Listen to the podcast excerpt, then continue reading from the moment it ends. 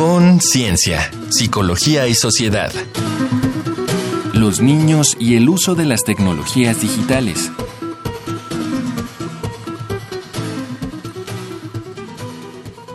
Aquí inicia Conciencia, Psicología y Sociedad. Sean todos y todas bienvenidas a través del 96.1 de FM. Es que estamos transmitiendo desde Radio UNAM, por supuesto. Este es el espacio radiofónico de la Facultad de Psicología en el que abordamos distintos temas de interés común desde el enfoque psicológico y con especialistas de aquella facultad, especialistas eh, académicos, docentes. Así es que, pues, iniciamos en esta ocasión para hablar de el uso de las tecnologías en niños y niñas de edad temprana. Yo soy Berenice Camacho y comparto la conducción en esta ocasión con la doctora Mariana Gutiérrez Lara. Bienvenida, Mariana, ¿cómo estás? Muchas gracias. Bien, veré muy contenta. Vas a ver que vamos a aprender muchísimo del tema del día de hoy. Yo creo que no hay quien se salve por ahí, así es que paren la oreja. Vamos a iniciar, pero no sin antes recordarles que pueden escuchar esta y otras emisiones si se acercan a nuestro sitio de podcast, que es radiopodcast.unam.mx. Y ahora sí, iniciamos.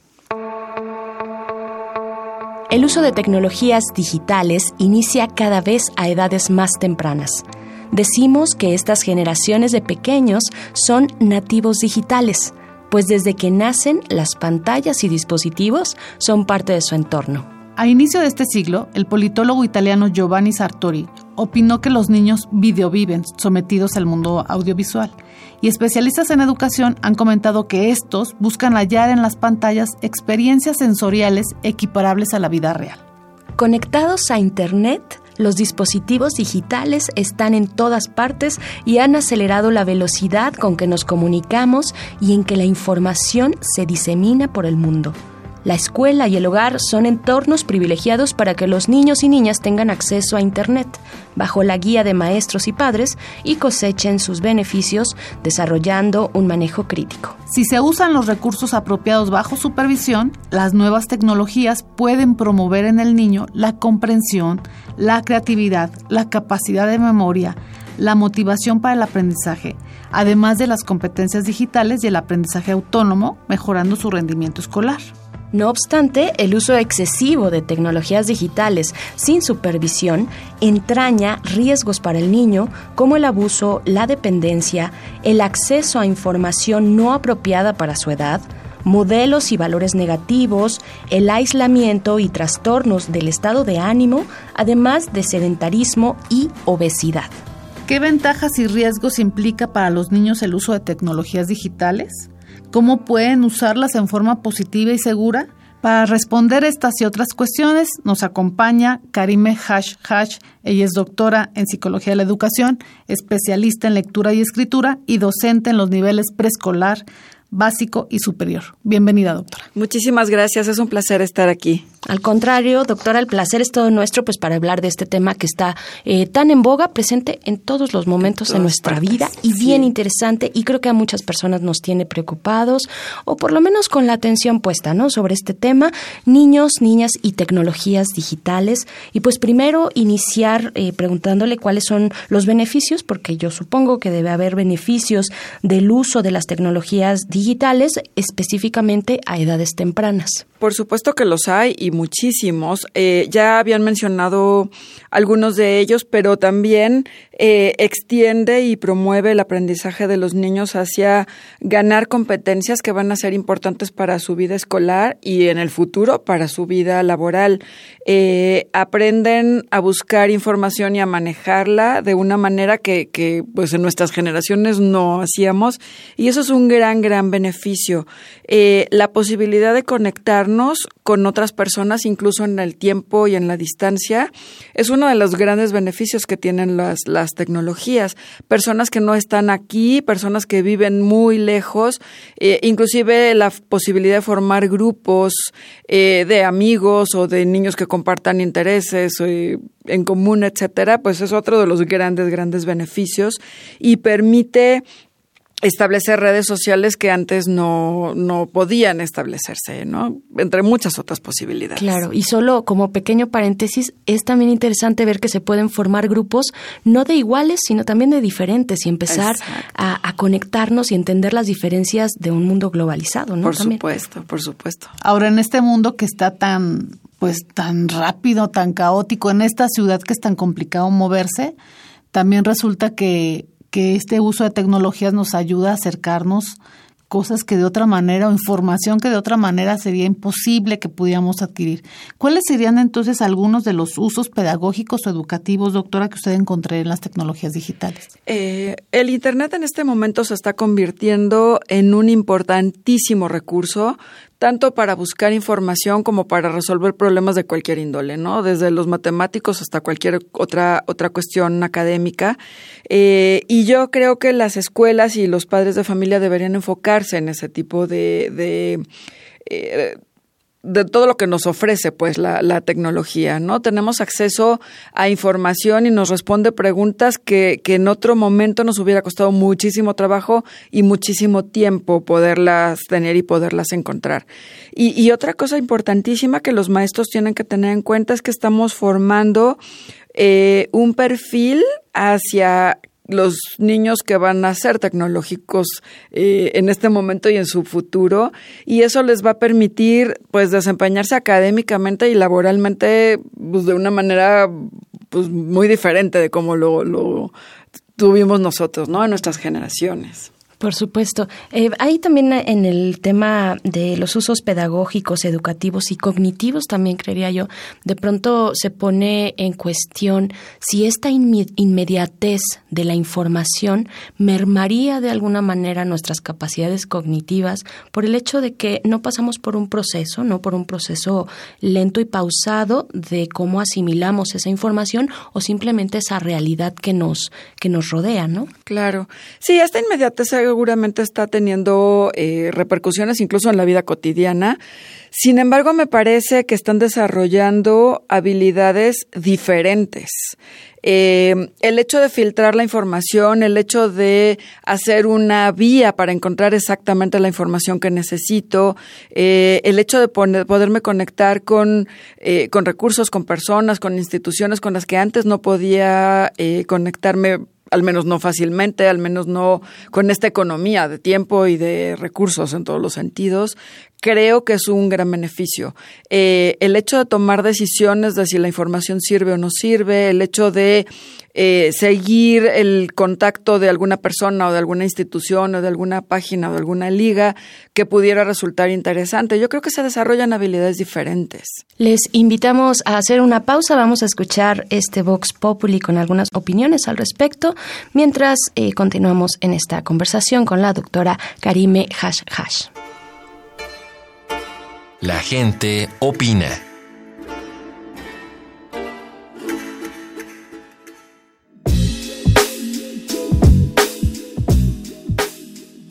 Esta semana en Conciencia, Psicología y Sociedad preguntamos, ¿tus hijos son usuarios de tecnologías digitales? Es decir, ¿usan teléfonos celulares, consolas con videojuegos, tablets o computadoras? ¿Y qué edad tienen? Si sí lo son, ¿Cuánto tiempo al día utilizan estos aparatos y en dónde? ¿Has identificado efectos o consecuencias positivas y o negativas de que los usen? Escuchemos las respuestas. Nelia Carter, 23 años. No, tengo una sobrina de 3 años con la que convivo, sí, muy fuerte. Tiene un celular casi propio, como unas 3 horas al día. En su casa, o sea, como que en su cuarto, dedica un tiempo a ver caricaturas o estar viendo contenido de YouTube y cosas así. Desarrolló muy velozmente su habilidad del habla. Comenzó a utilizar oraciones complejas, justo a raíz de que comenzó a dedicar más tiempo a ver caricaturas y a ver videos de gente en YouTube. Pero por otro lado, tal vez dedica tanto tiempo a ver caricaturas o no, tal vez es solo su imaginación. De pronto le parece que esas cosas de hecho suceden. Cree que se está relacionando con los personajes. Roberto Olmos, 29 años. Sí, utilizan smartphone y una tablet. 5 años, como 7 horas yo creo. En la escuela no se lo permiten, pero una vez llegando a la casa, pues no se despega de eso. Pues negativas en la interacción con las demás personas, o sea, como que se enclaustran mucho en el mundo tecnológico y no pela a nadie. Y positivas, pues descubren nuevas cosas que, por ejemplo, yo no tenía, o sea, el acceso. Por ejemplo, no sé, este, investigar sobre geografía o historia. Ellos sí pueden más fácil que en el pasado.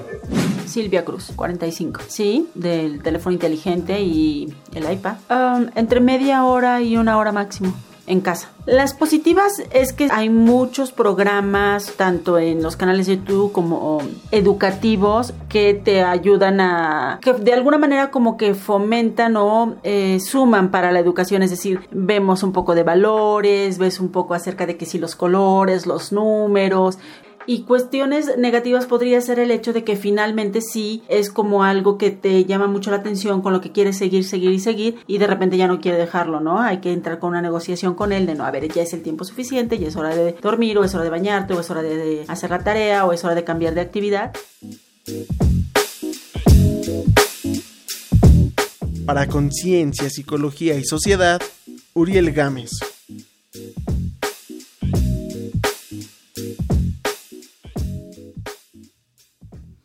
Acabamos de escuchar pues algunas de sus opiniones sobre nuestro tema de hoy, niños, niñas y el uso de tecnologías digitales. Eh, pues estamos, continuamos en esta conversación con la doctora Karime Hashhash de la Facultad de Psicología. Bueno, ella es doctora en Psicología de la Educación, pero antes quiero recordarles que ustedes se pueden poner en contacto con nosotros si se acercan a nuestro correo, nuestro correo electrónico que es con.cienciaunam.gmail.com y también en la, en la página de Facebook de la Facultad de Psicología, que es arroba unam.psicología. Y pues Mariana, seguimos en esta conversación. Sí, trascendiendo la parte educativa, doctora, la parte, vamos a decir, psicopedagógica, y yendo al espacio social. ¿Cómo cree usted que interfiere o facilita la buena socialización de los pequeños, de los niños, el uso de estas tecnologías digitales? Pues para bien y para mal, un poco como lo habíamos comentado ya anteriormente, eh, los niños tienen la posibilidad de conectarse con personas que no están cercanas a ellos, personas que viven en otros lugares, eh, por ejemplo, personas que admiran, personas que les pueden dar información importante. Eh, por otra parte, podrían formar grupos de niños que compartan intereses en común, por ejemplo, todos los que están en el equipo de fútbol o todos los que les interesan los videojuegos, etcétera, y compartirían información que les interesa y, promovería de esta manera la relación social y, y el compartir intereses comunes. Por otro lado, puede también generar aislamiento. Cuando, cuando de manera inmediata está la familia en la mesa, están los compañeros en el recreo, por ejemplo, y los niños están conectados a las redes o están usando dispositivos, puede ser que esta parte social y esta parte de convivencia más cotidiana pudiera perderse. Eh, y pues bueno, en ese sentido habrá que tomar medidas y tener sus precauciones, evidentemente. ¿no? Claro, porque usar Internet eh, requiere de un aprendizaje previo que de pronto no lo sabemos. Tenemos el teléfono a la mano, con simplemente prenderlo creemos que ya tenemos ese acceso y sí lo tenemos, pero hay que navegar de manera cuidadosa, precavida y sobre todo tratándose de personas menores, ¿no? Por supuesto. Eh, doctora, y en ese sentido, ahorita que usted pues mencionaba, por ejemplo, el momento de la comida, ¿no? Que es algo tradicional en la especie humana.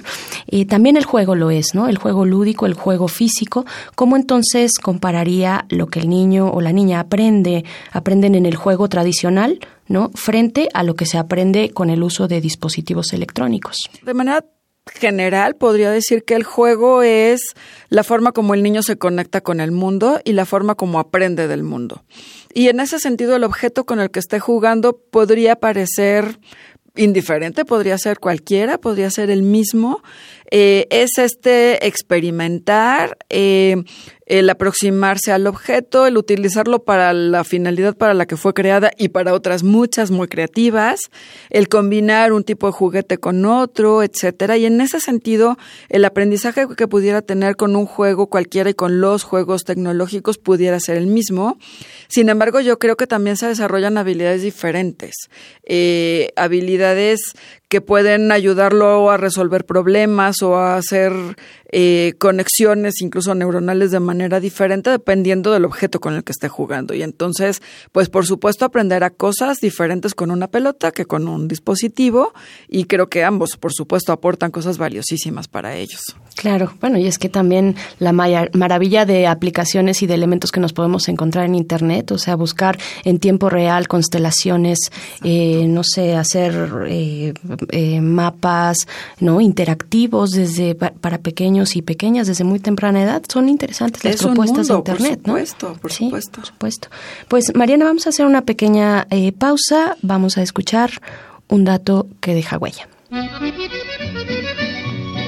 Un dato que deja huella. Con datos de la encuesta nacional sobre disponibilidad y uso de tecnologías de la información en los hogares del año 2017, INEGI revela que 50.9% de los hogares en México tiene acceso a Internet y que existen 71.3 millones de usuarios de Internet en el país, los que representan 63.9% de la población de 6 años o más. La proporción de usuarios que se conectan a Internet desde un celular inteligente crece cada año y en 2017 alcanzó 92%.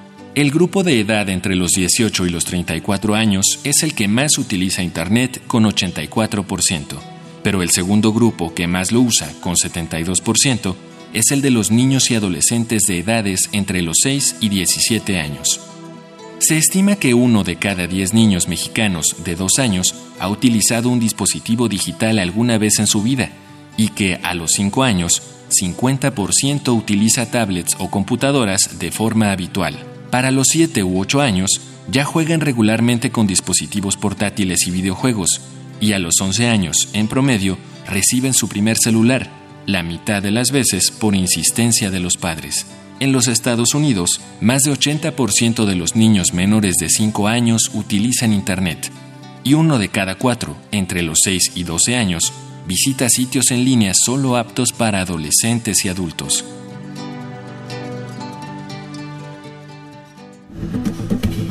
Contáctanos al correo con.cienciaunam.gmail.com o en el Facebook arroba unam.psicología.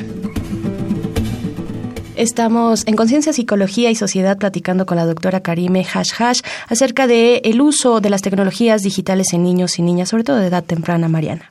Me encanta que hayamos empezado con los beneficios y con las bondades, porque me parece que es importante colocar eh, justamente eh, la parte positiva del uso de estos, de estos dispositivos, doctora. Pero no podemos eh, dejar de lado pues que si se utilizan de manera excesiva, ¿no? poco cautelosa, también generan riesgos y hay perjuicios para los pequeños. ¿Por qué no nos platicas un poquito cuáles podrías tú identificar como más importantes cuando se utilizan de manera excesiva? Por supuesto que, que hay algunos riesgos y es muy importante tomarlos en cuenta. Eh, el primero es eh, el que el niño se convierta en un consumidor de tecnología acrítico, que no filtre que cualquier cosa que encuentre en Internet sea para él verdadera, buena, cierta, positiva, etcétera, y no filtren la calidad, la proveniencia de la información. Y eso es un riesgo muy, muy importante, ¿no? En Internet es un mundo y en Internet hay pues toda clase de información y eh, pues hay que tener mucho cuidado con eso. Es muy importante trabajar con ellos eh, al respecto de el que sepan filtrar la información que están recibiendo. Eh, otro de los riesgos, por supuesto, es la cantidad de tiempo que pasan frente a los dispositivos, ¿no? puede ser un exceso y puede incluso llegar a sustituir actividades físicas o familiares o sociales, etcétera. Eso es un riesgo muy importante las pantallas son muy atractivas, son muy atrapadoras y entonces hay que tener mucho cuidado con el tiempo que los niños pasan utilizándolas. Eh, por supuesto, el contenido, ¿no? Hay muchas páginas con mucho contenido no apropiado, muchos inclusive eh, que pudieran aparentemente ser contenidos apropiados, pero que tienen pop-ups o alguna otra información que los niños no, no deberían tener acceso y eso pues por supuesto es un riesgo. Y pues cuando se está navegando por la nube o por la red, perdón, y no hay vigilancia y no hay supervisión, pues el riesgo ahí está clarísimo, ¿no? Eh, y, bueno, se han detectado algunos otros problemas de salud eh, posturales, ¿no? Por cómo están viendo eh, una pantalla, pues encorvados, por cómo acercan la pantalla a sus ojitos, problemas incluso de obesidad porque hay muy poca movilidad, hay muchos problemas de salud que se pudieran generar a partir de eh, pues los usos no medidos y no supervisados de las tecnologías. Perfecto, doctora, pero algo además que nos ocurre también a los adultos, ¿no? Ah, eh, la, información falsa, nosotros tampoco sabemos cómo filtrarla de pronto, pero bueno, ahí están también en nuestros dispositivos y aplicaciones las formas para que en la configuración podamos decir que está siendo utilizado por un menor de edad. También tenemos que acercarnos a esa parte. Les invito a hacer una pausa, vamos a escuchar la siguiente cápsula y estamos de vuelta. La tecnología digital ya es parte de la vida, pero los niños, ¿a qué edad deben usarla? ¿Con qué frecuencia y con cuáles contenidos? Te ofrecemos algunos consejos. De 0 a 2 años no es recomendado su uso nunca. Es tiempo de crear vínculos con padres y familiares y desarrollar habilidades motoras y sensoriales a partir de experiencias físicas con objetos y juguetes materiales. De 3 a 5 años periodo clave para socializar y jugar físicamente con otros niños. Acompañados siempre, pueden leer un libro en la computadora y aprender colores, formas, números, letras, música. Una hora al día es suficiente. De 6 a 8 años. Hay que establecer con ellos el tiempo de pantallas, dos horas con supervisión. Pueden jugar en consolas, videojuegos como Just Dance o Epic Mickey, o navegar por Internet se debe balancear la tecnología con las actividades sociales y los deportes, de preferencia al aire libre, y evitar dispositivos móviles. Entre los 9 y los 11 años es buen momento para fomentar la confianza y el uso responsable, limitado a un par de horas. Establece reglas, como usar los dispositivos en zonas comunes y no durante las comidas. Si las rompen, se recogen los aparatos por unas horas. Promueve la lectura, caminatas o paseos en bicicleta, actividades con amigos o en familia y más deportes, entre los 12 y los 18 años. Ya tienen su propio celular inteligente, que llega con independencia, acompañada de nuevas responsabilidades, deberes en la casa y cierta rebeldía. Demandan privacidad. Es preciso respetar y dialogar. Supervisa sus amistades digitales sin interferir. Ayúdale para balancear su dieta digital y proteger su seguridad. A los 16 es buen tiempo para que obtenga un trabajo por unas horas que lo estimule. Mantente siempre atento y bríndale el apoyo que requiera.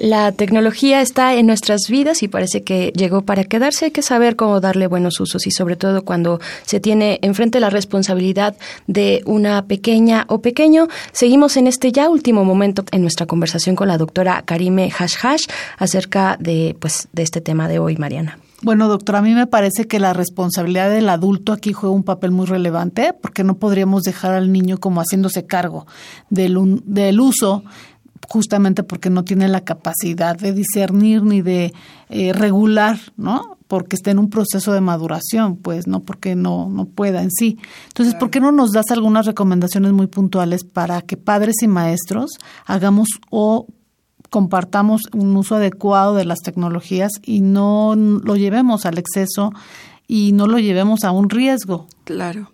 Pues acabas de hacer una puntualización muy importante. Eh, los niños solos con la tecnología corren un riesgo muy importante. Yo creo que una regla debería de ser que estuvieran siempre acompañados y siempre supervisados que tuviéramos claridad de qué están haciendo, qué están viendo, cómo están respondiendo, qué información están compartiendo. Eso es fundamental. Yo creo que eso es algo que tendríamos que tener eh, presentes todos. No podemos sustituir nuestras relaciones sociales o familiares, nuestras relaciones con los compañeros de la escuela, eh, por, por utilizar las tecnologías. Eso tendríamos que tenerlo muy claro. Hay momentos de convivencia familiar y momentos en los que la tecnología pudiera estar permitida o favorecida en, la vida cotidiana de los niños.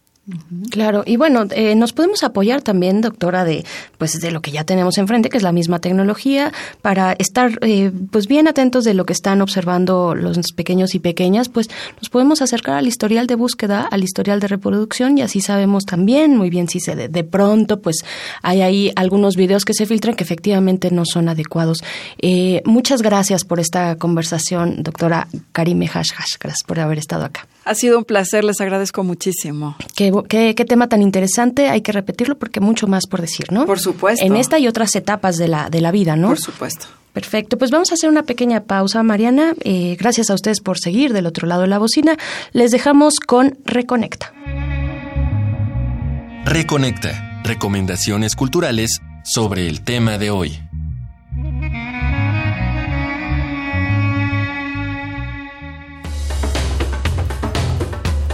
Este día te recomendamos el libro Padres y Tecnología Digital, escrito por Susie Heyman, una guía para no temerle a la red y enfrentar el mundo digital. Encuéntralo bajo el sello editorial Trillas. Uso y abuso de las tecnologías. Manual de ayuda para padres, profesores y profesionales. De Juan Manuel Romero, aborda las problemáticas del mundo digital y orienta a los tutores para que las experiencias de los pequeños en línea resulten positivas. Y ahora llegaron las palomitas. En un mundo devastado, solo queda la basura de los humanos. Tras descubrir a Eva, una robot moderna e inteligente, este primitivo robot del aseo se esforzará por crear un mejor entorno. Conoce la historia de Wally película donde la creatividad, la tecnología y el amor serán las armas de un nuevo comienzo. Harto de ser el villano y de que un bobo se lleve toda la gloria, Ralph, el demoledor, está determinado a ser el héroe. Emprende para ello un azaroso viaje que causará el caos en el amplio mundo de los videojuegos. Pasarás un gran rato con esta película del año 2012. Estas fueron nuestras recomendaciones de la semana. Te dejamos con el tema 21st Century Digital Boy, interpretado por Bad Religion.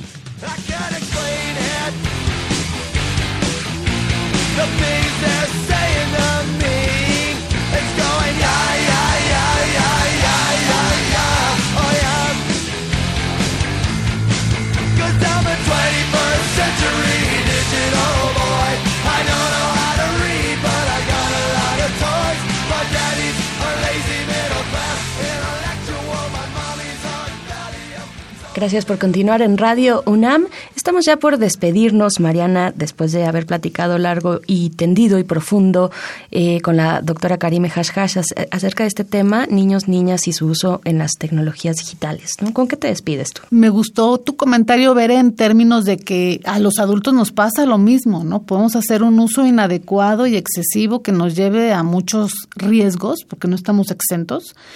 Pero creo que lo importante es eh, ubicarnos como primero como modelos a seguir, ¿no? Eh, creo que es importante decir que el niño aprende más de lo que ve que de lo que uno le dice. Entonces, si uno quiere regular el uso de lo que sea, de cualquier tipo de apoyos que utilizamos en esta vida, en, en el momento actual, creo que hay que poner el ejemplo como adultos.